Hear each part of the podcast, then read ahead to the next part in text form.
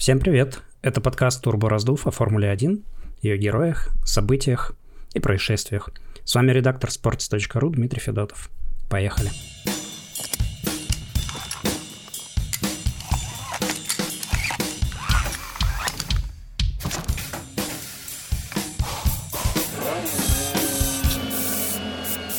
Во-первых, конечно, хочу вас поздравить со стартом сезона. Уже прошло две гонки, и я записываю эти слова в дни проведения третьего гран-при. Какие-то уже можно делать промежуточные даже выводы после начала сезона. Какие-то прогнозы можно говорить, что сбылись, какие-то нет. Э, в прошлом выпуске я делал предположения кое-какие. Конечно, прогнозист из меня не особо крутой вышел, потому что э, часть вообще в мимо. Часть, конечно, мне крупно повезло угадать, но мне кажется, было не очень сложно угадать, что Ferrari и Red будут бороться за победу, что у Мерседеса все-таки возникли серьезные проблемы, это было заметно, это было видно на тестах.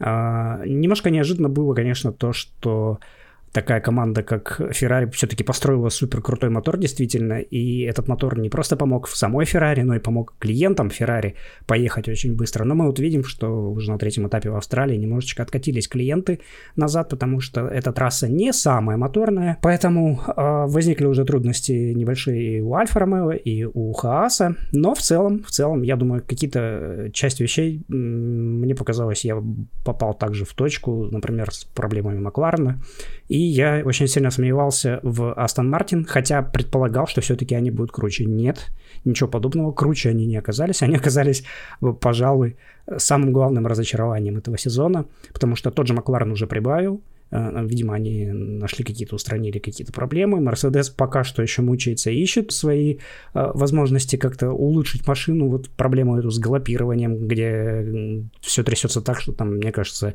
голова чуть ли не отваливается у Льюиса Хэмилтона на прямых. А Астон Мартин нет. Астон Мартин это худшая команда просто по многим показателям, по по части прижимной силы у них большие проблемы. Видно, что машина просто... По части именно работы с шинами у них, походу, тоже не хватает именно механического сцепления. А у команды очень плохой вот этот коэффициент, очень высокий лобового сопротивления. Им, у них, в общем, машина и не ракета, которая на прямых летит, и не такая, которая может прижиматься в поворотах э, к земле, чтобы спокойно их проходить, тоже нет. И гонщики тоже не очень круто выступают. Я думаю, вы уже слышали новости о том, как многие в паддеке очень сильно сомневаются в мотивации Себастьяна Феттеля. С другой стороны, оно и понятно, откуда взяться мотивации, если ты пропустил две гонки за болезнью, и в это время видел эти гонки, они были просто ужасные для команды. А Ланс Строул, второй пилот, или, может быть, первый пилот на самом деле, команды, а, он как-то тоже не особо круто выступает. И вот в квалификации в Австралии, конечно, он хорошенечко начудил в моменте с э, столкновением с Николасом Латифи. Но это все немножко отступление. Я хотел немножко поглубже копнуть именно в то, что происходит э, с Астон Мартин. И я думаю, самое главное, что мы увидели в начале этого сезона, то, что раз машина такая вот вышла откровенно неудачная, это яркий пример, это яв, явный показатель, я думаю, вы это тоже прекрасно понимаете, что инженерный состав у Aston Martin сейчас достаточно слабенький по сравнению со многими другими. Машина, в общем, не выглядит э, проработанной с точки зрения именно самой концепции, э, работы с воздушным потоком, именно работы с шинами, именно э, вот именно аэродинамические свойства машины и механическое сцепление не вызывает ничего, какого-то большого удивления у людей. Эксперты говорят, что машина очень грубовато выглядит, простовато, не очень она какая-то такая впечатляющая. А, я думаю, не всегда это круто должно выглядеть. Иногда машина выглядит просто, но едет хорошо. Например, Хаас показал, что в принципе даже форма, а, она, конечно, важна, но не настолько, чтобы можно было говорить, что только какими-то аэродинамическими э, вещами можно э, добиваться успехов. Но в любом случае у Астон Мартина нет ничего, что помогло бы машине выглядеть, э, выглядеть на трассе хорошо, ехать имеется в виду. Выглядит она как раз-таки очень хорошо. А, красивенькая, зелененькая машинка. А, но это вот единственное ее такое достоинство.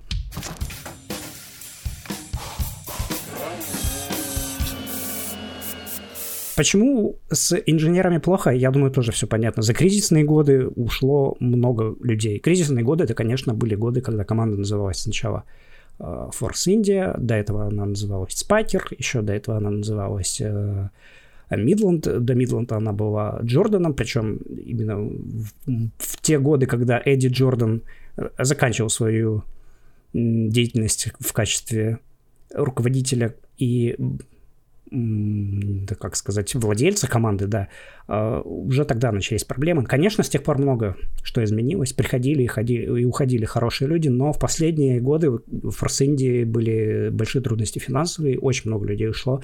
Команда не стеснялась, говорила, что мы делаем ставку на молодых инженеров, которые будут развивать но в первую очередь, конечно, была у команды задача работать с тем, что у нее есть. И много лет, по большому счету, технический директор Эндрю Грин э, говорил, что, по сути, мы развиваем одну и ту же машину, одну и ту же концепцию, мы ее пилим, пилим, допиливаем, допиливаем, дорабатываем, дорабатываем. И предыдущий руководитель команды Отмар Сафнауэр говорил еще одну вещь. Мы очень сильно вложились в работу с шинами, то есть какие-то там программы, всякие устройства, так, чтобы добиваться максимум именно э, с точки зрения работы с этими маленькими черными кругленькими штучками. Но сейчас пришел новый регламент, и мы видим, что мало того, что новая машина, которую старую уже нельзя допиливать, а, плюс ко всему важно помнить о том, что очень важный, очень нужный момент был подготовки к этому году. Вместо этого команда сосредоточилась на исправлении недоста- недостатков прошлогодней машины, то есть в 2021 году. Команда должна была больше работать над э, машиной 2022 года, развивать ее, готовить.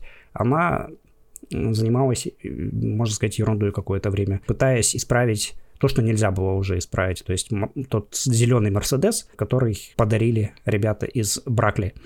Э, в общем, вот эти попытки разорваться между одной версией машины и новой версией, они привели к тому, что немножко работа э, была, может быть, не то чтобы не закончена, но не получилось углубиться в те области, которые требовали улучшения. И поскольку у нас, опять же, и шины новые, и все оказались в равных условиях, вот эта вот медленная, некропотливая работа Астон Мартин, бывшей команды Force India, она, э, и Racing Point она также еще успела поназываться. В общем, ребята из Silverstone немножечко, они являются той командой, которой нужно всегда время на то, чтобы что чего-то добиться. И когда приходит новый регламент, они немножко как бы сначала откатываются, потом потихонечку догоняют, догоняют, разгоняются, и э, в, в предыдущих сезонах было видно, что э, команда способна прогрессировать, но старт у них всегда медленный. Ну, не всегда, но часто очень. И понятно, что когда пришел миллиардер Лоренс Строу, канадский, э, дядечка такой очень солидный мужчина, серьезный и э, посчитавший, что он совершил очень удачную покупку с точки зрения расходов и достижения результатов, он, конечно, понимал, что команду нужно улучшать, но вы не можете улучшить результаты на трассе, просто добавив команде немного денег, потому что машины, конечно, создают люди. И инженерный штаб, как, мы уже, как я уже сказал, потихонечку разваливался долгие годы, а, и поэтому нужно было, конечно, его усиливать. Э, то есть в команде видели, видели слабости, и еще в прошлом сезоне а, Строл начал работу над а, улучшением вот этого технического штаба. Здесь мы переходим к одному важному моменту. У каждой команды есть э, определенная такая концепция строительства этой самой команды, да, э, технического штаба. А, есть команды, которые э, действуют следующим образом. Они просто выходят на рынок, окидывают э, взором все, что плохо лежит, хватают, тащат к себе, имеется в виду людей, э, переманивают всех, кого можно переманить, кого нельзя, ну, просто бросают кличи, давайте к нам все, кто может, у нас много денег, мы сейчас будем платить. В то же время это не значит, что эта команда будет набирать плохих людей. Не, иногда это очень хорошие ребята приглашаются. То есть видит, что есть сотрудник, что он, может быть, не очень доволен своей нынешней командой, сам сотрудник хороший, а команда не знает, нужен ли он ей или не нужен сейчас, но они видят, это хороший специалист, давайте его попробуем к себе пригласить на там, достойную зарплату и дадим там полномочия и так далее, и так далее. То есть хватает все, что плохо лежит, все тащит к себе в команду, а там уже дальше команда разбирается, нужен этот человек или не нужен. А, например, такой подход с хватанием все, что плохо лежит, проповедовал в 2010, 2011, 2012 годах Мерседес. То есть, э, увидели, что Феррари избавляется от своего главного конструктора Альда Коста, пригласили его. Увидели, что Red Bull там с Джеффом Уиллисом не очень сработался, пригласили его. Увидели, что еще кто-то там не, не зашел, пригласили его. И каждый, каждого специалиста Мерседес просто брал, брал, брал, смотрел, пошло, не пошло, пошла задача, э, справился человек, не справился, не прижился, не прижился, убрали, если не прижился, не, не видят для него никаких возможностей для развития, убрали. В конце концов мы видим, что такая такой подход, он дает плоды. Но Мерседесу пришлось достаточно много времени потратить, прежде чем приехать к победам. И, опять же, это прошло, произошло уже только после смены регламента. Хотя, впрочем, и до смены регламента Мерседес уже начал побеждать, да, в 2013 году, перед тем, как пришел новый моторный, Хэмилтон и Росберг уже все-таки э, стали выигрывать гонки. Хотя за, за чемпионский титул так и не поборолись. Но есть другое, другая концепция, когда в команде есть ответственный человек за свою, скажем так, зону рабочую, за свою зону деятельности, и он точечно приглашает, он видит, например, если это глава конструкторского штаба, он приглашает на определенные должности, он видит, мне нужен там, допустим, человек, который будет э, главным по аэродинамической трубе, друг, или мне нужен там человек по, там тоже специалист по аэродинамике, но, например, будет работать именно э, с компьютерными симуляциями или еще что-то. Не просто э, вот хороший специалист я его беру, а именно вот на эту позицию, на определенную должность мне нужен человек, я его беру. Э, вот такой подход исповедовал в, с 2006 года а Эдриан Юи в Red Bull, когда он только пришел, он занялся укреплением инженерного штаба. Он приглашал на тех людей, которые были нужны. И когда он видел, что, например, человек приглашенный, хороший специалист, вроде бы его брали на одну позицию, но обнаруживает, что а, полномочия пересекаются. И он занимается, например, приглашенный человек, это опять же, вот я сейчас вспомнил Джеффа Виллиса, а, приглашенный человек, он, э, его задачи оказались точно такими же, как у самого Ньюи практически. То есть, по сути, он пригласил человека, который был тех, техническим директором, таким же, как сам Эдриан. И пришлось, конечно, от него избавляться, да, увольнять, говорить, что до свидания, иди ищи в другую, потому что тут мы не, сейчас будем с тобой, у нас будет конфликт полномочий и интересов. Но в целом Ньюи набирал людей именно под, под, под себя, под свою структуру, знал, куда, в какой, какой винтик, в какое место прикрутить нужно, чтобы команда заработала. На это тоже потребовалось определенное время, да, три года, с 2006 по 2000 а, практически 9 2006, 2007, 2008, три года прошло, прежде чем в 2009 Red Bull стал бороться за победы, а в 2010 году выиграл титул. То есть и такой подход, он тоже очень долгий. В общем, путь на вершину занимает всегда достаточно большое количество времени, у, даже у таких серьезных команд, и, и даже в те времена, когда бюджеты были не ограничены. А сейчас сложнее ситуация, потому что э, бюджет э, уже нельзя превышать значительно, и вы не можете набирать вообще всех, кого попало.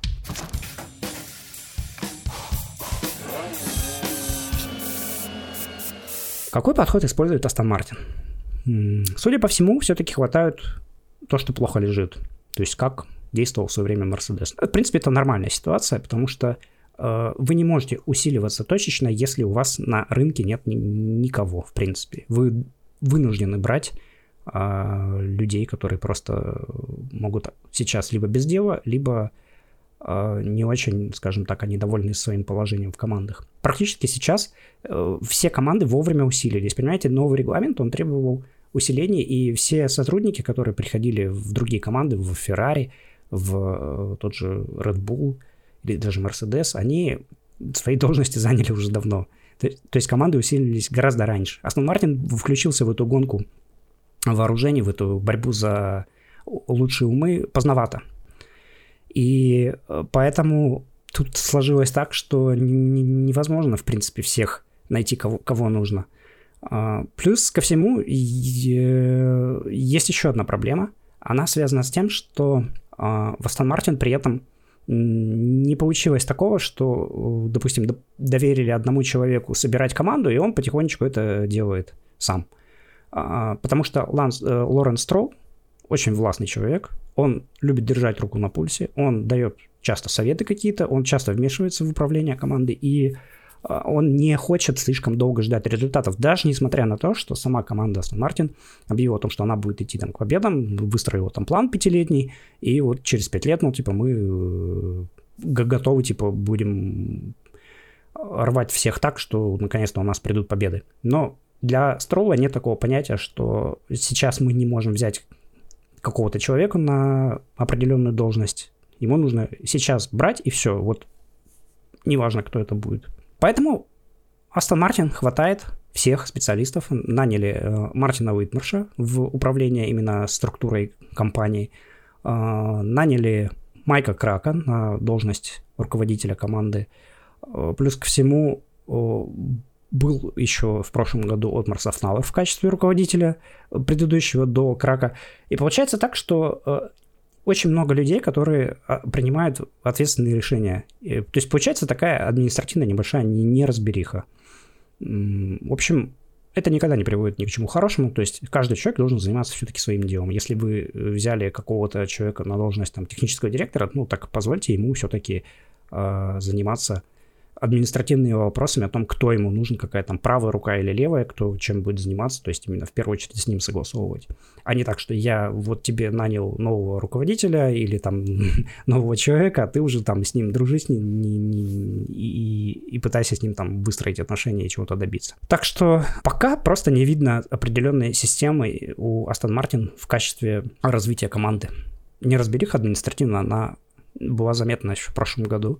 И одним из э, итогов этой неразберихи стал уход э, от Марса Фнаура. С чем вообще это связано? Сам руководитель, нынешний руководитель уже Альпин, э, связывает это с тем, что его полномочия хотели ограничить. То есть э, есть такое понятие, как э, в Формуле 1, как Team Principal, и просто, то есть это именно руководитель команды, который отвечает полностью за ее функционирование, за как бы ее админи администрирование, за наем новых рабоч- рабо- работников и так далее. И есть просто управляющий, который занимается непосредственно такой, скажем, гоночной деятельностью на трассе, и на, а на заводе, например, он уже может э, быть не, не столь э, важным человеком, или, может быть, он не будет принимать решения, которые влияют на там, укрепление штата сотрудников. Э, судя по всему, Софнаура хотели сделать все-таки вот таким менее, менее важным человеком в команде, оставить ему чисто гоночные функции какие-то, что его самого, естественно, не устроило, привело к его уходу. В то же время э, вместо него вот взяли Майка Крака, человека, может быть, не очень опытного, но, тем не менее, у него и определенный бэкграунд в автоспорте есть. Э, многие считали, он когда-то работал в BMW Заубере, многие даже предположили, что это как-то связано с тем, что команда хочет поработать э, так устроить более такие хорошие отношения э, для Феттеля, э, окружение для Феттеля более приятное устроить. Но эта версия немножко несостоятельна, потому что Феттель с Краком работал в 2007 году там буквально там в паре гонок. А на самом деле есть ощущение, что Стролу просто некого было брать реально на должность руководителя, неконфликтного и в то же время Э, способного, так скажем, выслушивать властные там, требования самого Строла, и не пытаться выстроить команду так, как хочет этот новый руководитель, а все-таки быть в каком-то подчинении под э, Уитмаршем и под самим Стролом, при этом все-таки руководить э, самой командой. Крак был в этом плане очень хороший, и плюс ко всему есть ощущение, что Строл очень в прошлом году много смотрел на прогресс Макларена и э, за тем, как успешно работает Андреас Зайдель, руководитель Макларена, и плюс ко всему, возможно, также прогресс Уильямса и работа Йоста Капита а, тоже э, оставили, так скажем, такое впечатление, произвели на Строла, что ребята из других, оказывается, мол, типа автоспортивных а, областей, из гонок на выносливость, оказывается, тоже вполне могут быть хорошими а, боссами в Формуле 1. И раз нет никого из э, опытных ребят в самой Формуле 1, то почему бы не взять со стороны? То есть, опять же, это попытка схватить э, все, что попало, но уже с другого рынка. И в то же время это э, взгляд на то, что происходило в других командах, э, где произошли определенные успехи. Да? Все-таки при Зайдле есть ощущение, что Макларен нашел определенный путь, по крайней мере, в прошлом году именно так оно и выглядело. Поэтому у меня есть именно такое предположение, что примеры других команд повлияли на то, чтобы взять э, человека на должность именно спортивного босса в Астон Мартин. Плюс ко всему, э, Астон Мартин, похоже, э, все-таки приобретет и достаточно хорошего технического спеца, это Дэн Фэллоус. а, которого все-таки вытащат из Red Bull. Здесь очень была долгая история. Связана была, она была с тем, что у Red, Bull и а, Фэллоуса был подписан контракт многолетний. От этого контракта Red Bull освобождать специалиста не хотел. Очень долго за него воевали, но Red Bull в конце концов сдался. Но сдался, как всегда, вовремя для себя. То есть э, контракт все-таки расторгнут, и э, Фэллоус все-таки перейдет в Астон Мартин, но сделает уже это поздно, он не успел, естественно, поработать ни над машиной 2022 года, и, судя по всему, над машиной 2023 он либо, ну, либо поздно очень включится в разработку, либо э, повлияет э, вообще практически никаким образом. То есть, скорее всего, и на машину 2023 года он тоже не сильно сумеет как, каким-то образом свои знания использовать. Но посмотрим, может быть и успеет.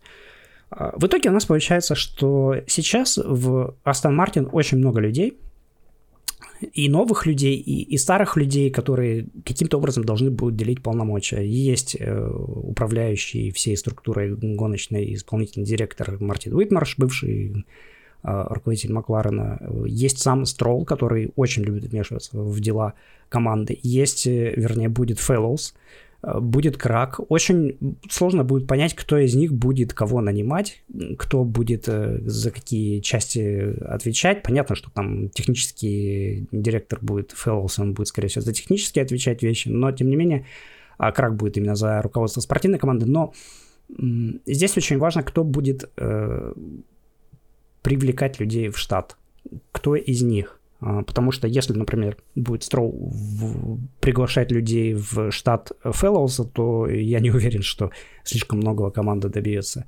Если Фэллоусу все-таки дадут какую-то свободу действий, то это будет очень круто, но в это очень плохо верится, потому что пока все выглядит так, что Строл как бы старается всех ограничить, своих людей определенными э, рамками. Я уже сказал, что он очень любит держать руку на пульсе, и все, все решения, по сути, в команде должны проходить через него. Это как бы опасная вещь. То есть, например, в Red Bull Дитрих Матешес, он все-таки доверил руководство э, Гельмуту Марка и Кристиану Хорнеру командой, а уже Хорнер в свое время делегировал полномочия Адриану Нью и дал ему полный карт-бланш. Здесь будет так или нет, я не уверен, мне кажется, что нет во всяком случае, пока что логика действий, если Стром не утихомирит свои немножко амбиции, то будет все очень сложно для команды.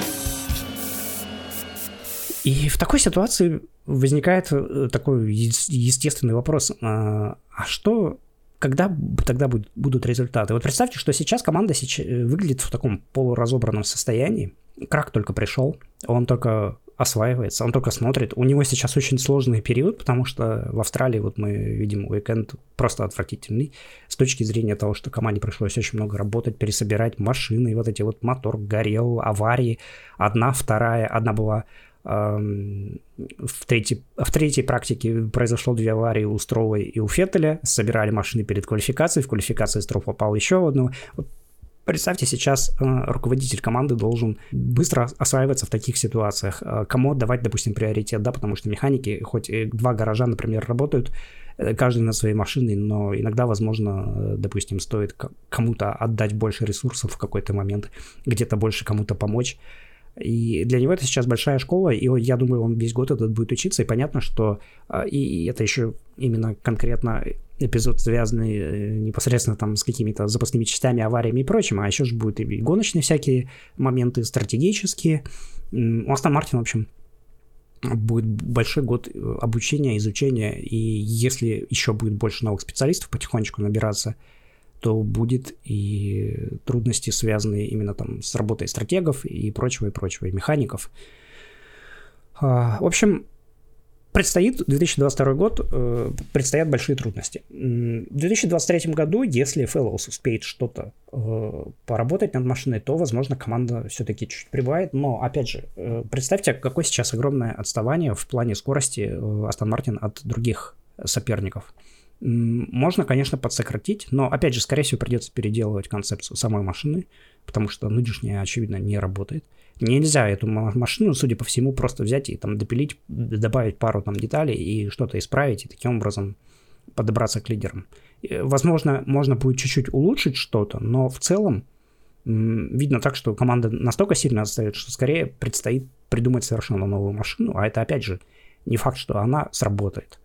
Э, новая машина, новая концепция. И поэтому получается, что Астон Мартин будет много работать, не факт, что работа окупится, и 2023 год может пройти тоже при определенных трудностях. Наконец, есть еще такой момент, что Fellows, если он успеет поработать над этой машиной, то это хорошо, а если нет, то представьте, что в 2024 он придет, уже будет, то есть, работать на, в 2023 году над машиной 2024 года, и, возможно, только она, эта машина, возможно, опять же, это будет новая концепция, потому что у каждого технического директора свое видение. И он скажет, потому что уже такое бывало и во многих других командах, в том же Red Bull, например, машину строили 2006 года одного типа, пришел Ньюи, и машину 2007 года он уже строил а, там, третьего типа, а 2005 машина была года, а ее строили вообще другие люди. То есть вот каждый год приходил новый технический директор, он что-то начинал делать, что-то переделывали, и то есть прошло несколько лет, прежде чем что-то сформировалось такое, о чем можно было бы сказать, что это прогресс был такой солидный. То есть Астон Мартин, по большому счету, еще только-только в самом начале э, пути своего развития. И я думаю, что нет пока никаких даже намеков на то, что э, предстоит все и будет все очень круто. Вот, э, ну, по крайней мере, я их не вижу. Возможно, изменится что-то. А, и в связи с этим, конечно, возникает вопрос, хватит ли терпения у Себастьяна Феттеля, потому что а, он уже, в общем, человек по гоночным меркам в достаточно таком солидном возрасте. А, он ближе, как часто говорят о Формуле 1, ближе к концу своей карьеры, чем к началу ее, да, то есть уже большую часть пути он прошел. И представить, что Феттель будет ждать еще там года 4 Э, с Астон Мартин и будет э, там мыкаться по последним местам. Очень сложно, очень сложно такое представить. Э, поэтому да, неудивительно, что в его мотивацию никто не верит, и ее никто, в принципе, и не видит сейчас. Себастьян сейчас приезжает просто на гонки в, в самом таком добродушном расположении духа, расслабленный. Это хорошо даже по-своему, потому что все-таки он приносит какую-то частичку души своей в Формуле 1. Без него гонки немножко по-другому выглядят. И, откровенно говоря, они выглядят чуть, более, чуть более серьезными, чем хотелось бы. Поэтому с Феттелем немножко как-то становится душевнее этот чемпионат. И хотелось бы, чтобы он выступал подольше, но, судя по всему, и это вполне возможно, что если в следующем году Астон Мартин не прибавит скорости, если продолжит команда бороться где-то там, в лучшем случае, там, на грани очковой зоны, если будет э, бороться там за 11-10 места, за 9-8, не за подиумы, опять же, и, естественно, не за победы, то э, Феттель, возможно, примет все-таки решение завершить карьеру. К тому же, может быть, э, это, это решение примет и не сам Феттель, а примет Лорен Строу, потому что Федоре все-таки э, команда платит много денег, а есть ли смысл платить много денег гонщику, если команда не борется за победы?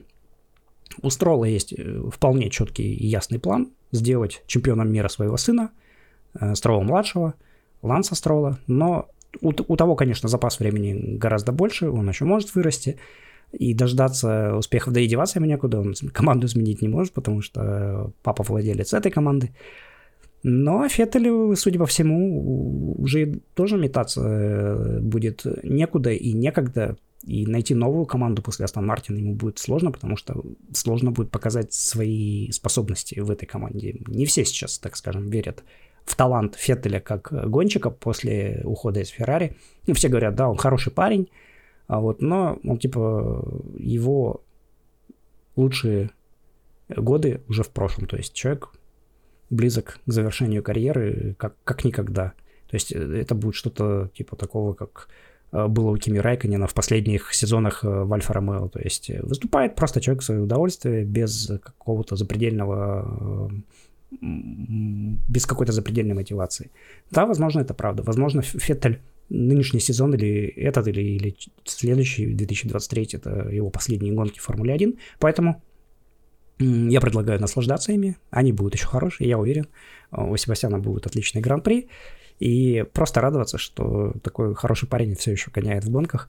А, болейте за него, если вы за него болеете, или не болейте, решайте уже сами. Но хочу сказать, что люди такие с таким характером, такие личности Формулы 1 никогда не, не повредят, поэтому Я надеюсь, что у Себастьяна еще будут хорошие времена. Конечно, чемпионские годы уже, уже все позади, но, может быть, что-то будет еще хорошее. Всем спасибо за внимание. Услышимся в следующий раз. И я надеюсь, э, поговорим о чем-нибудь интересном. Пока.